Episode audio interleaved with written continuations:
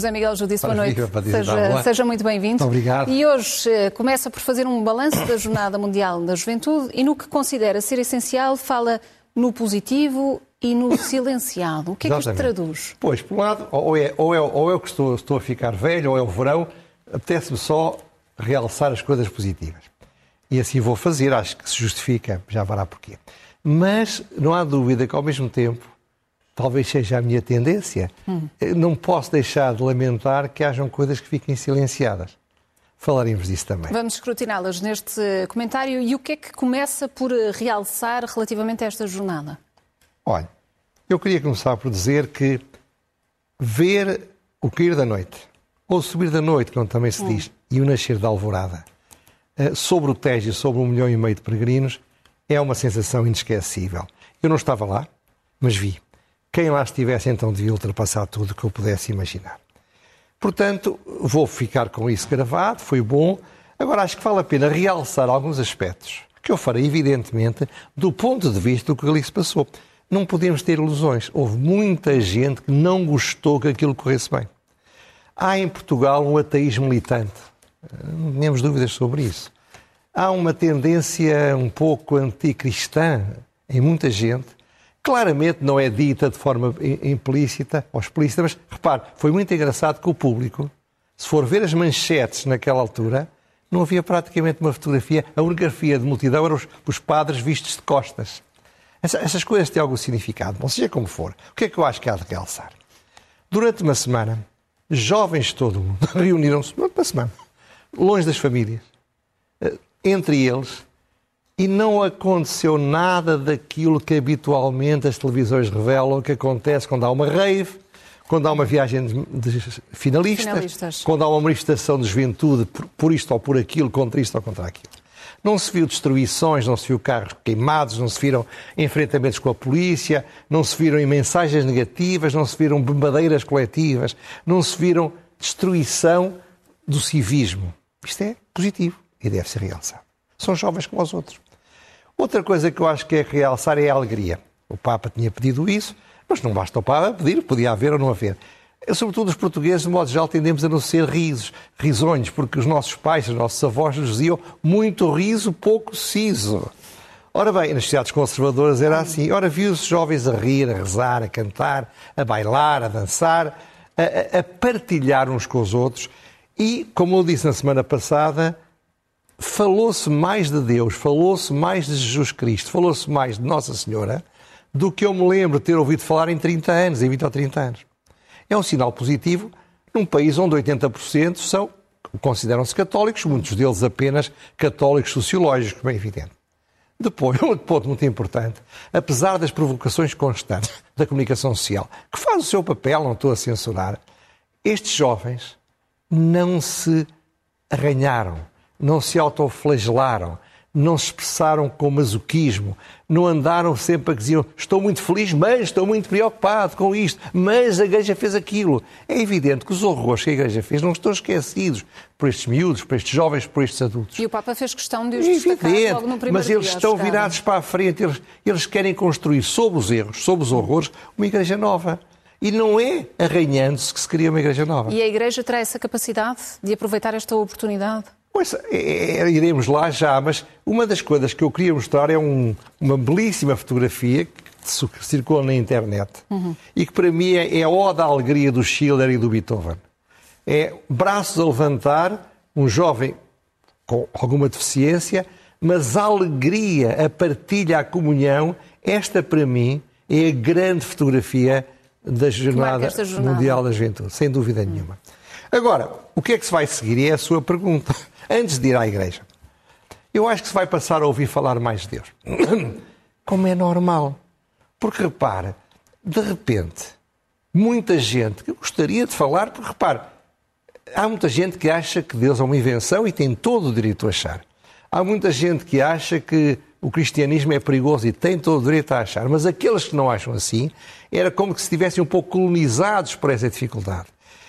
É, houve para muita gente aquilo que os gregos chamavam magnoris, que é que é uma agnória? É uma revelação que nos afeta e que nos faz ver a nós próprios e o que nos rodeia de maneira diferente. Segunda coisa que vai acontecer, eu acho que os católicos vão estar mais ativos na sociedade. Das mais variadas maneiras, eu não sei qual é, mas vão estar mais ativos. Vão estar mais ativos enquanto católicos. Era uma coisa curiosa que em muitos países da Europa há movimentos ativos sociais de catolicismo. Em Portugal é como se estivessem todos virados para dentro, virados uns para os outros. Finalmente, a hierarquia da Igreja Católica, eu insisto, a hierarquia não pode perder esta oportunidade.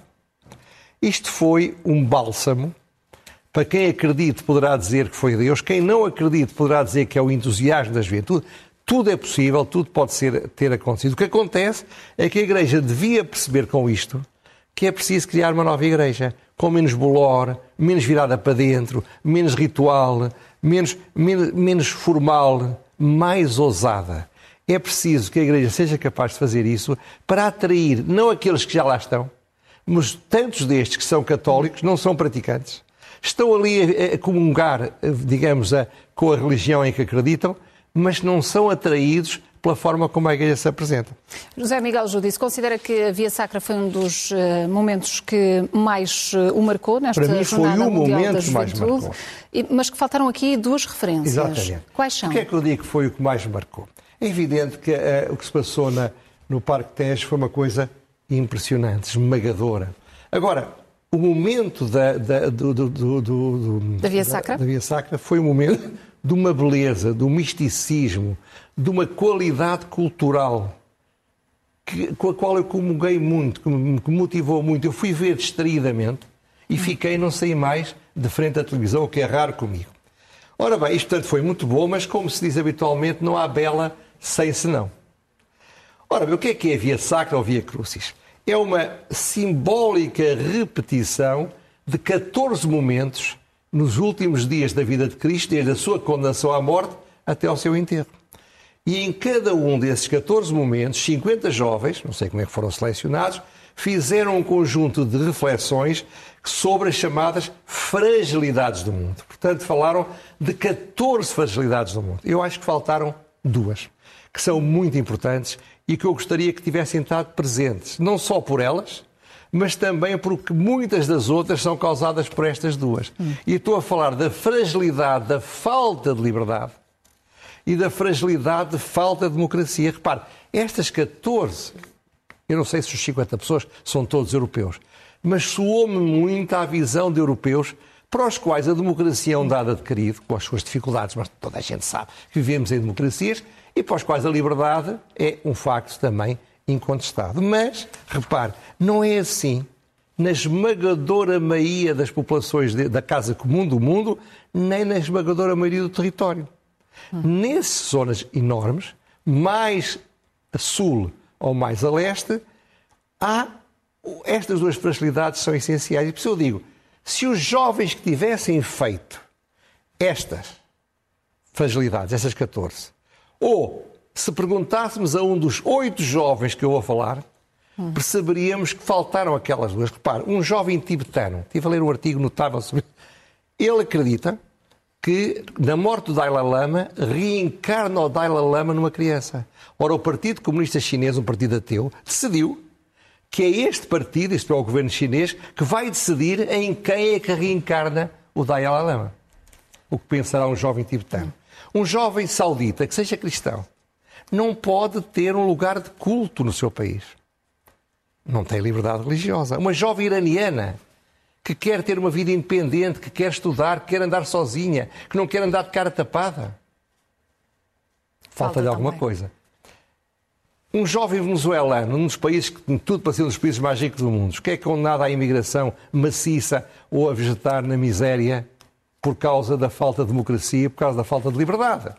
Um jovem russo que não possa exprimir minimamente a sua orientação sexual se não for a correspondente àquela que o seu Putin entende que é adequada.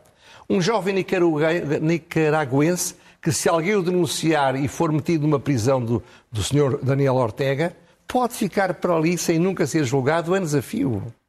Um jovem muçulmano na Índia que queira exercer sem riscos, ou um jovem cristão. Ainda agora vimos que houve uma, uma, um protesto contra o Primeiro-Ministro por parte do Partido do Congresso, porque só ao fim de 80 dias é que o Primeiro-Ministro criticou a violência contra comunidades cristãs. Um jovem muçulmano na Índia, um jovem sujeito à repressão na Coreia do Norte ou em tantos outros países. Hum. Para estes jovens. Falta a liberdade e a, e a democracia. democracia. Portanto, são duas falhas, são duas fragilidades do mundo. Eu tive pena eu tenho explicações para isso, não vou falar isso hoje, mas tenho pena que estas duas palavras não tivessem na, na, no, no, tal guião que foi divulgado pela Vatican News, portanto é um guião oficial, mas também que durante toda a JMJ, em imensas intervenções, designadamente do Papa, a palavra democracia, a palavra liberdade, se se foi usada, foi usada muito baixinho.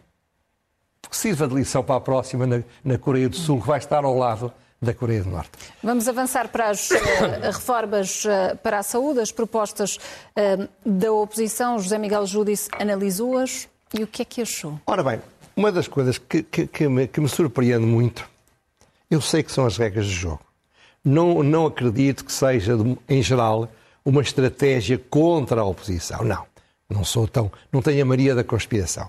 Mas o que é facto é que há uma quase total incapacidade das forças da oposição saírem do tique-tique, saírem daquela, daquela um, soundbite da trica política para entrar em coisas verdadeiramente importantes, porque quando o fazem, a comunicação social e os comentadores não lhes dão a mais pequena ponta de atenção.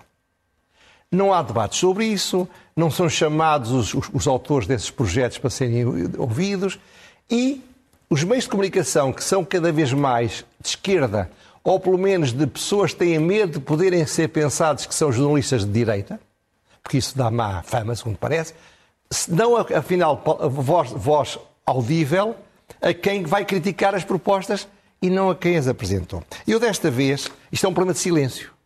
É um problema de silêncio. E o silêncio, às vezes, é muito audível. E eu agora concentrar-me-ei em duas propostas, uma do PSD e outra da Iniciativa Liberal, que foram apresentadas um mês. E que eu, pelo menos, praticamente. Considera que se, não, que se conhece muito pouco sobre essas propostas? Não vi ninguém tratá-las. Aliás, eu fiz uma coisa que provavelmente nenhum comentador e, e para seguramente nenhum jornalista teve o cuidado de fazer. Eu fui ler. Eu fui ler as propostas. Com atenção, com cautela. Ora bem, e, e estas duas propostas, uma chama-se Agenda Mobilizadora 2030-2040 do PSD, a outra chama-se, do Iniciativa Liberal, Sua Saúde, Sistema Universal de Acesso à Saúde. Estão ali a primeira página dos textos que divulgam as suas propostas. São propostas para o sistema de saúde que, isso acho que é unânime, estamos todos de acordo que está em muito mau estado, não apenas em termos objetivos, como também na percepção dos utentes, porque sabe, às vezes os utentes podem não ter razão, mas têm a sua percepção. A democracia também é isso é que a maioria possa errar, mas tem de ser ouvida. Terceiro, quando nos comparamos com outros países europeus, nós estamos mal. Estes dois estudos têm a primeira grande vantagem que revelam isso. Depois, eu fiz esse estudo e encontrei que entre o PSD e o Iniciativa Liberal há muita coisa em comum.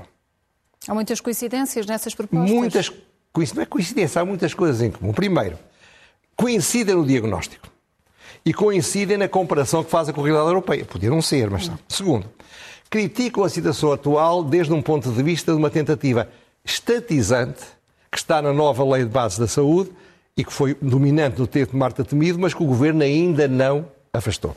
Terceiro, as duas propostas são muito claras e muito cautelosas, respeitam completamente a Constituição em matéria da saúde e, sobretudo, não haver exclusões e, e por isso se chama universal, diz o Iniciativa Liberal. Inserem-se e inspiram-se das melhores práticas europeias. Bom, nós podemos dizer que não são boas, mas quem nos dera ter as coisas mais dos europeus, não é? Bom, finalmente, ambas coincidem num aspecto que é muito importante e com o qual, evidentemente, a, nova, a atual lei de bases é contra. Querem que haja uma saudável concorrência em mecanismos que eu depois explicarei se houver tempo, entre o que, o que, o que é o Serviço Nacional de Saúde e que deverá ser reformado, mas manter-se, a saúde privada e a saúde do setor social. Esta concorrência tem enormes vantagens. Imagine se só houvesse uma televisão do Estado. provavelmente a qualidade da televisão era pior, a inovação era pior, a liberdade era menor e, a, e, e, e o interesse dos consumidores era menor. Porquê é que tudo a concorrência é boa, só na educação e na saúde é que não pode ser? Mas Segundo, há aqui diferenças também. Há também lá. diferenças nessas, nessas ah, sim, propostas. Senhora. Ah, sim, senhora. A primeira é, e são completamente compreensíveis. O PSD olha muito para o passado no seu texto. Apresenta o que considera, talvez exagerando um bocadinho, como é normal, mas hum. o que fizeram pela saúde governos antigos do PSD. Segundo, a iniciativa liberal não tem esse passado, portanto é muito mais prospectiva. O PSD, talvez também por causa disto, é um plano muito ambicioso a médio e a longo prazo. Repare, o objetivo é que em 2030 estejamos nos 15 melhores países da, da, da, do mundo mais envolvidos uh, em, em, em cuidados de saúde. E que em 2040 sejamos um dos 10 melhores. É muito ambicioso. Mas prefere fazer pequenas propostas, micro-reformas, coisas que melhorem o sistema de saúde, sem enfrentar de forma determinada o sistema como um tal. Já a Iniciativa Liberal apresenta um novo sistema de proteção, uma nova lei de base, afinal, o tal Sua Saúde, eh, e que, portanto, é todo um novo sistema que se, se apresenta em contradição com o sistema que nós conhecemos e que a esmagadora maioria de nós provavelmente não está contente. No fundo, o PSD tem uma estratégia de pequenos passos, o Iniciativa Liberal tem uma perspectiva sistémica. Claro que isto é normal, porque o Iniciativa Liberal tem o liberalismo como sua, matriz. O PSD não tem essa como a única matriz. O PSD é um partido tenda, é um partido catch-all e, portanto, tem várias famílias lá dentro. É muito difícil ao PSD, que é um partido que já não está na fase de expansão, estar a criar um novo sistema, uma nova proposta. Para o Iniciativa Liberal isso é mais fácil. E, e com essas eh, estratégias, considera que deveriam fazer um caminho conjunto? Mais do que deveriam. Em primeiro lugar, o que isto prova é que o caminho conjunto é possível. Num tema tão central para o nosso futuro, tão essencial nas preocupações dos portugueses, estes dois partidos, e o CDS não está longe também, estão basicamente de acordo. Portanto, se eles colaborarem, organizando-se para governar em conjunto, não é chocante, não é surpreendente. É considerado normal, seguramente, para os portugueses. E não é só um problema de poder, é que não tem outra alternativa. Se, se não quiserem aliar-se ao Chega, e como sabe, o ensino liberal põe como condição sine qua non que não haja acordos com Chega. linha vermelha. Eh, se não quiserem aliar-se ao Chega, a única solução para ganharem é fazer uma aliança com ligados e ter uma diferença juntos de votos suficientemente grande em relação ao PS para terem a vantagem do método de ontem. Ora bem, eles vão ser rivais. Vão ser rivais nas eleições europeias e vão ser, antes disso, rivais nas eleições europeias. Na Nação da Madeira, da peço Madeira. desculpa. Portanto, eles não são a mesma coisa e é normal que tenham cuidado na forma como rivalizam com o outro, para não criarem aquelas tensões que depois não se esquecem, mas é até saudável que marquem a sua diferenciação.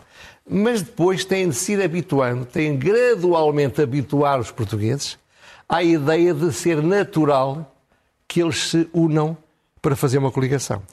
E, e, por isso eu acho que eles estão a ir bem. Agora, eles também têm alguma culpa de que não se fale nada destas propostas, porque o que é que devia haver? Fala-se o... quando são apresentadas, aí naturalmente que. Ah, bem, mas não, Sim. quer dizer, mas neste, nestes programas que vocês aqui trazem, trazem coisas extraordinárias às vezes, que eu até fico estupefacto, como é que enchem chouriço com tanta coisa sem nenhuma importância. Escrutinamos temas. Não, mas, mas não é isso, mas este, a apresentação de dois programas para a saúde merecia muitíssima atenção e não tem. Agora, o que é que se passa? Eles deviam propor aos jornalistas um conjunto de, de especialistas de pessoas boas comunicadoras para, para irem apresentar. Portanto, há aqui culpas de toda a gente. Mas isso pouco me importa. O que me parece é que é muito útil se à esquerda ou à direita propostas alternativas à do governo, em maioria absoluta, sejam debatidas, sejam conhecidas e sejam, nessa medida, julgadas pelos, pelos eleitores. E vamos avançar para as eh, rubricas desta semana, começando pelo elogio.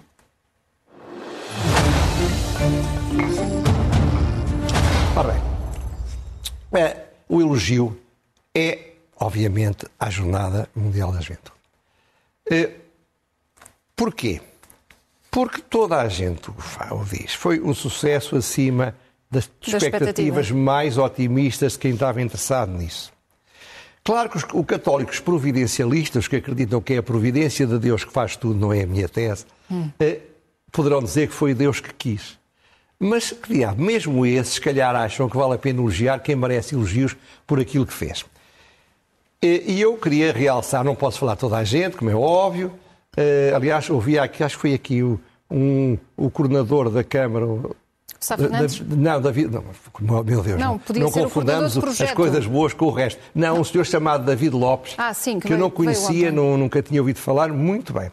Ora bem, mas portanto, vou, vou, vou realçar Dom América Guiar e através dele a Igreja Católica. Merece um elogio pelo que fez. Não apenas pelo que fez, mas como fez e pelo cuidado que teve em preparar o que fez. Segundo, Carlos Moedas, por ele, pela Câmara de Lisboa e por todos os autarcas, sobretudo os da região de Lisboa, o de Cascais, o Carreiras, o, o Isaltino, o, o de Loures, o Leão, portanto, pessoas que foram essenciais, porque eles é que estavam no terreno. Foram eles que, de facto, fizeram a, a, a Jornada Mundial da Juventude. O governo, na pessoa da Ana Catarina Mendes, que teve menos que ver com isto, mas apesar de tudo, foi importante, pôs recursos financeiros para isto, que era essencial. As coisas são o que são. Teve a coragem de fazer quando o eleitorado do Partido Socialista, em grande medida, não é antícrito católico, mas é ateu ou agnóstico e, portanto, eh, não terá reagido assim tão bem. E o Presidente da República, o entusiasmo e a empatia que ele tem, ajudou imenso a motivar uns e outras, a motivar toda a gente. Foram os políticos que acabaram aqui por mais beneficiar com esta Jornada Mundial da Juventude? Estas figuras que referiu. Pois, não, não sei, não sei. Não, não, eu acho que não é esse o problema, não há dúvida. Quer dizer, iremos falar mais adiante de tentativas de uh, um bocado canhestras de montar estratégias de comunicação a partir de segunda-feira, mas eu acho que o importante é, eu disse o que devia dizer, o que achei que devia ser dito, este fica feito. E já lá vamos então, para já, ler é o melhor remédio.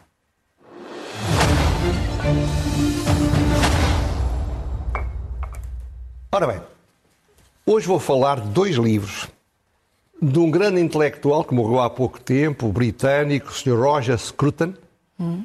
que foi um homem muito importante, é um filósofo, era um politólogo, eh, um homem que teve uma intervenção muito importante a apoiar a, a democratização dos chamados países leste quando saíram do universo contra, concentracionário do comunismo soviético.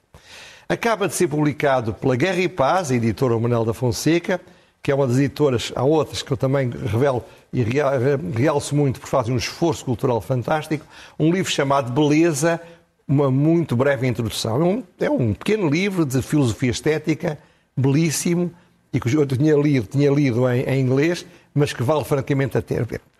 E ressuscitei um outro, tinha sido publicado há anos, Como Ser um Conservador, que também foi editado pela Guerra e Paz. Ora, ora bem, em Portugal há uma tendência para que tudo o que seja cultura se diga que tem de ser de esquerda. Porque à direita ou é uma impossibilidade de ser culto, ou um equívoco, ou até um escândalo. Portanto, este é um homem, um grande intelectual de direita, um grande intelectual conservador, no sentido mais britânico do termo, que escrevia muito bem, um homem com uma grande cultura filosófica, portanto, quanto mais não seja para dinamir os preconceitos, leve um destes livros para a praia. Ficam estas eh, sugestões. Agora vamos saber qual é a pergunta sem resposta.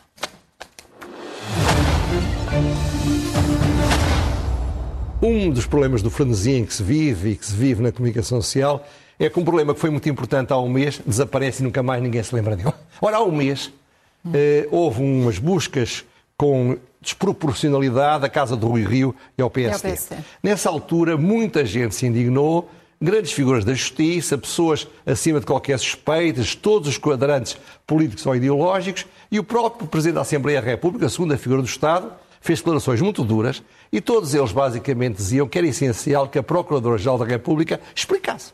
Hum. Ora, a senhora Procuradora tinha ido para férias, coitada.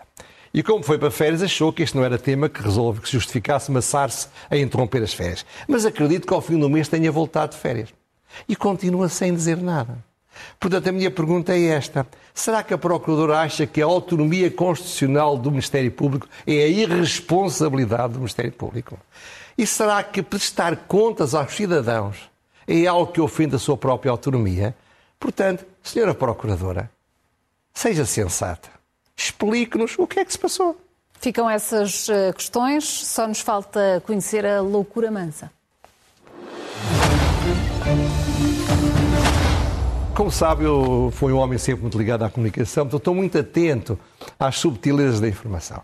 E achei muito, muito engraçado que, de repente, na segunda-feira, de manhã, caíssem pasadas de governo em cima dos portugueses sobre a, a, jornada, mundial, a jornada Mundial da Juventude. Tudo que era ministro, tudo que era organizador, tudo que era apoiante, veio fazer declarações, umas mais agressivas, outras mais simpáticas, houve almoços exclusivos. A mensagem que se queria passar era o seguinte: eu, governo, eu, António Costa, delegando na minha, na minha, na minha discípula Ana Catarina Mendes, somos quem fez isto. Somos quem conseguiu isto. Somos quem merece os elogios e os apoios dos portugueses para este ato. Há um aproveitamento, há uma tentativa de capitalizar para o Executivo? Não é uma tentativa, é uma descarada, é, hum. é, uma, é uma gritada, gritada tentativa de o fazer. Não, eu acho que não é bem uma loucura, é, uma, é um ato ridículo, sabe? E é um ato ridículo que, que, eu acho que se vai virar um bocadinho contra, contra eles, porque no fundo o que é que o PS fez? O que é que o Governo fez? Peço desculpa. O Governo fez para pôr algum dinheiro nisto. E tratou de algumas coisas, mas não foi ele que montou isto, não foi ele que organizou isto, foram as câmaras. Portanto, como diria o diácono dos remédios, não havia necessidade. Considera que pode ter aqui o efeito contraditório. contraditório. José Miguel Jô disse boa noite, obrigada. Para a semana cá estarei, e depois é que vou de férias, mas na próxima terça-feira estarei. Ainda haverá as causas com José Miguel Jô disse. Muito obrigado, obrigada. Até para a semana.